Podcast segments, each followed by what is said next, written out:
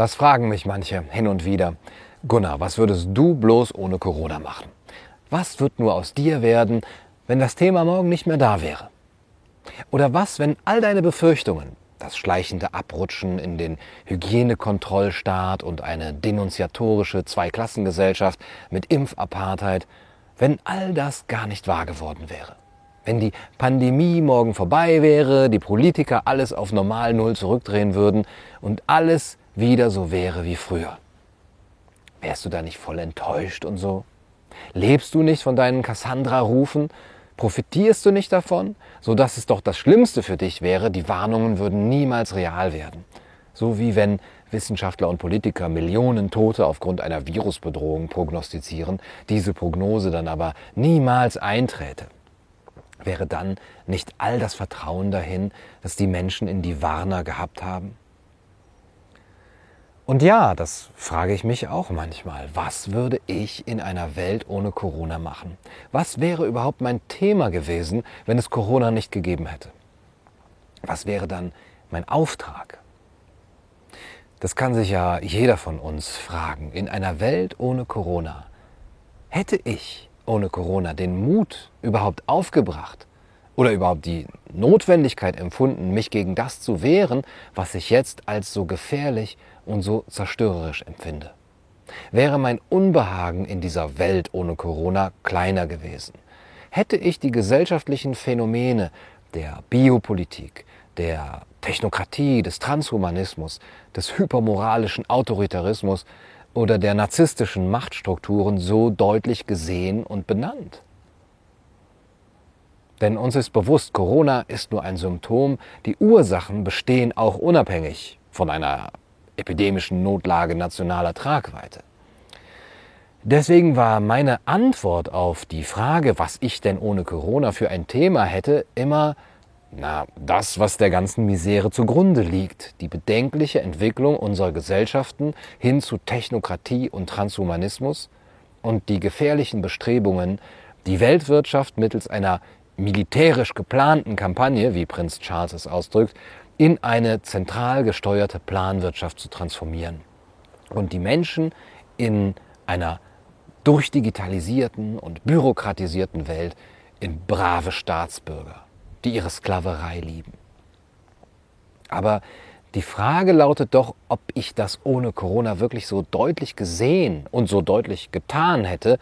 Vielleicht würde ich in einer Welt, in der die letzten beiden Jahre nicht stattgefunden hätten, noch ein wenig Vertrauen in den Staat und in seine Institutionen, in eine couragierte Zivilgesellschaft, in die Intellektuellen als Gewissen der Nation und Verteidiger der Freiheit, in eine einigermaßen liberale Regierung oder in den aufgeklärten Bürger.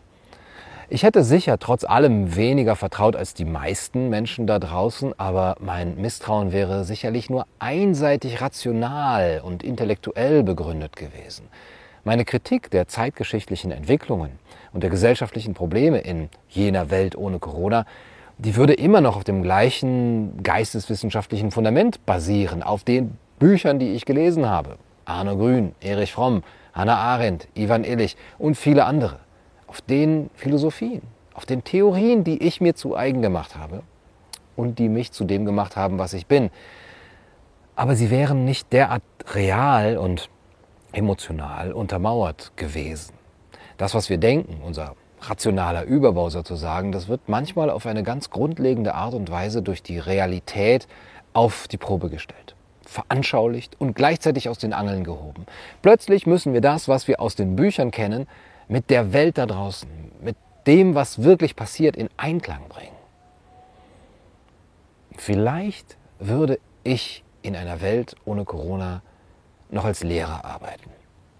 Vielleicht wäre die Arbeit im Bildungswesen ohne Maskenpflicht im Unterricht, ohne Testpflicht für Kinder und ohne ihre Konditionierung auf eine allgegenwärtige Denunziantenmentalität, ohne das eklatante Hervortreten der schwarzen Pädagogik, vielleicht wäre das für mich noch tragbarer oder sogar auf gewisse Weise erfüllend gewesen. Die Gedanken zur Bildungspolitik, die Kritik am Schulsystem, die ja hier unter anderem äh, im Moment auf diesem Kanal stattfindet, die geht aber viel tiefer als die Kritik von Masken und Testpflicht. Auch die Gedanken eines Bertrand Stern oder eines Michael Hüter sind ja keine, die mich nicht vorher schon bewegt hätten. Ich habe versucht, nach diesen Idealen und Grundsätzen auch im alten System zu leben und zu handeln. Aber jetzt, mit Corona, war es mir nicht mehr möglich. Corona macht uns bewusst, was wir wirklich wollen, was uns immer schon wichtig war, wofür wir aber nie richtig zu kämpfen hatten. Ich glaube, in einer Welt ohne Corona hätte ich genau das tun sollen, was ich jetzt auch tue. Denn die Probleme, die meiner Kritik zugrunde liegen, die waren ja vorher schon existent und haben mit der Sache selbst relativ wenig zu tun. Die Corona-Krise fungiert hier wie ein riesiges Brennglas, ein enormer Brandbeschleuniger. Ich hätte ohne Corona nicht erlebt, welches Leid die Menschen in ihrem blinden Gehorsam bereit sind anzurichten. Ich hätte ohne Corona wahrscheinlich nicht gelernt, welche Menschen mich denunzieren. Wer mich aufgrund meiner Haltung, meiner Meinung oder der Tatsache, dass ich mich dafür entschieden habe, das nicht zu verstecken, wer mich deswegen nicht mehr als Mensch sieht, wer mich cancelt und stigmatisiert, weil ich mir das Recht herausnehme, über meinen Körper selbst entscheiden zu wollen. Und ich habe gesehen, wer da ist. Ich habe die kennengelernt, mit denen sich meine Werte ganz offensichtlich deutlicher überschneiden, als ich, es, als ich es je angenommen hätte.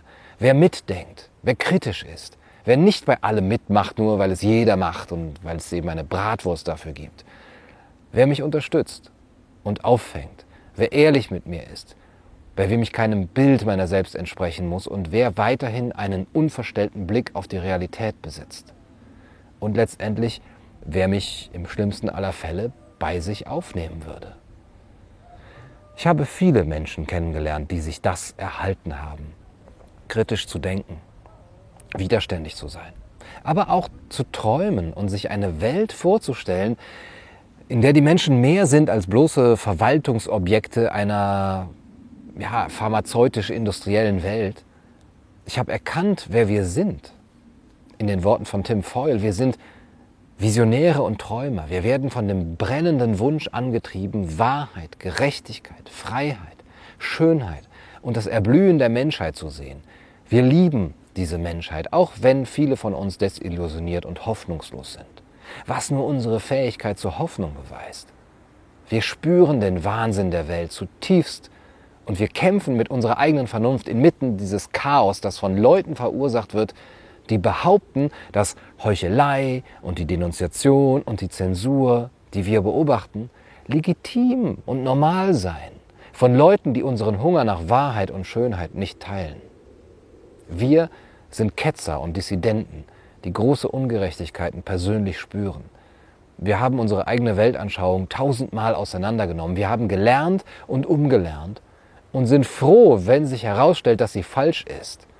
Denn die Enthüllung der Wahrheit wiegt schwerer als unser Festhalten an der eigenen Identität als richtig.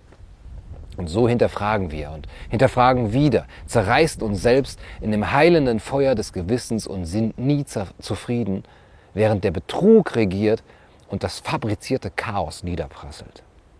Wir sind sensibel und oft unbequem, aber wir lieben das, was gut, richtig und wahr ist, mehr als jeder andere. Ich hätte in vielerlei Hinsicht bequemer gelebt in einer Welt ohne Corona. Ich wäre nie eingeschlossen gewesen, ich hätte nicht mit ansehen müssen und von mir wäre auch nicht verlangt worden, Kindern ja, Gewalt anzutun, strukturelle Gewalt durchzusetzen. Ich hätte nie illegal Grenzen passieren müssen. Ich hätte zu einer Generation gehört, die nie eine Zeit erlebt hat, in der Reisefreiheit in dem Sinne in Europa nicht gewährleistet war. Ich hätte mich nie entscheiden müssen zwischen körperlicher Autonomie und der Teilnahme am öffentlichen Leben. Ich hätte vielleicht nicht gelernt, die Destruktivität des Systems zu erkennen und wahrzunehmen, wie sie selbst in mir wirkt und was sie in mir anrichtet. Ich hätte nicht gelernt zu erkennen, wo ich mutig bin und wo ich einknicke, wo meine rote Linie verläuft, die Grenze des Tragbaren, wo ich mich füge und wo etwas in mir so unüberhörbar rebelliert, dass ich nicht länger mitmachen kann, weil dieses Unbehagen, diese Rebellion sich sonst gegen mich selbst richtet und wo ich, wenn ich meiner inneren Stimme gehorche, plötzlich eine ganz andere Art von Befriedigung und Erfüllung erfahre. Wie aufregend es sein kann, mutig zu sein, sich nicht zu verstecken, nicht feige, abhängig und letztlich leise zu bleiben. Und dass dieser Mut in jedem Moment die Unannehmlichkeiten wert war. In einer Welt ohne Corona hätte ich vielleicht gelernt, dass ich, wenn ich mich traue, zu mir selbst zu stehen, vertrauen kann, nicht allein zu sein. Ich weiß eines, wenn es Corona nicht gäbe, hätte ich genau das tun sollen, was ich jetzt tue. Aber ich weiß nicht, ob ich es getan hätte. Du, du, du Amen.